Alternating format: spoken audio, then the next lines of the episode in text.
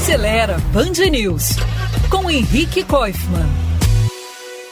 A divisão de caminhões da Volvo sueca anunciou que a partir de 2025 vai começar a fazer transporte na Europa com uma frota experimental de caminhões elétricos movidos por células de hidrogênio. Como outros caminhões elétricos, esses aí também não emitem CO2 ou poluentes. Dos seus canos de descarga, veja só, só sai vapor d'água. Em vez de ter de parar por horas para recarregar as baterias, eles podem ser abastecidos com hidrogênio em alguns minutos, em postos parecidos com os de combustível que nós usamos hoje. Segundo a Volvo, esses caminhões têm autonomia para rodar até mil quilômetros e, se tudo der certo, podem ser uma ótima solução para o transporte de carga em países com menos infraestrutura e distâncias mais longas a percorrer. Lembrou do Brasil? Pois é.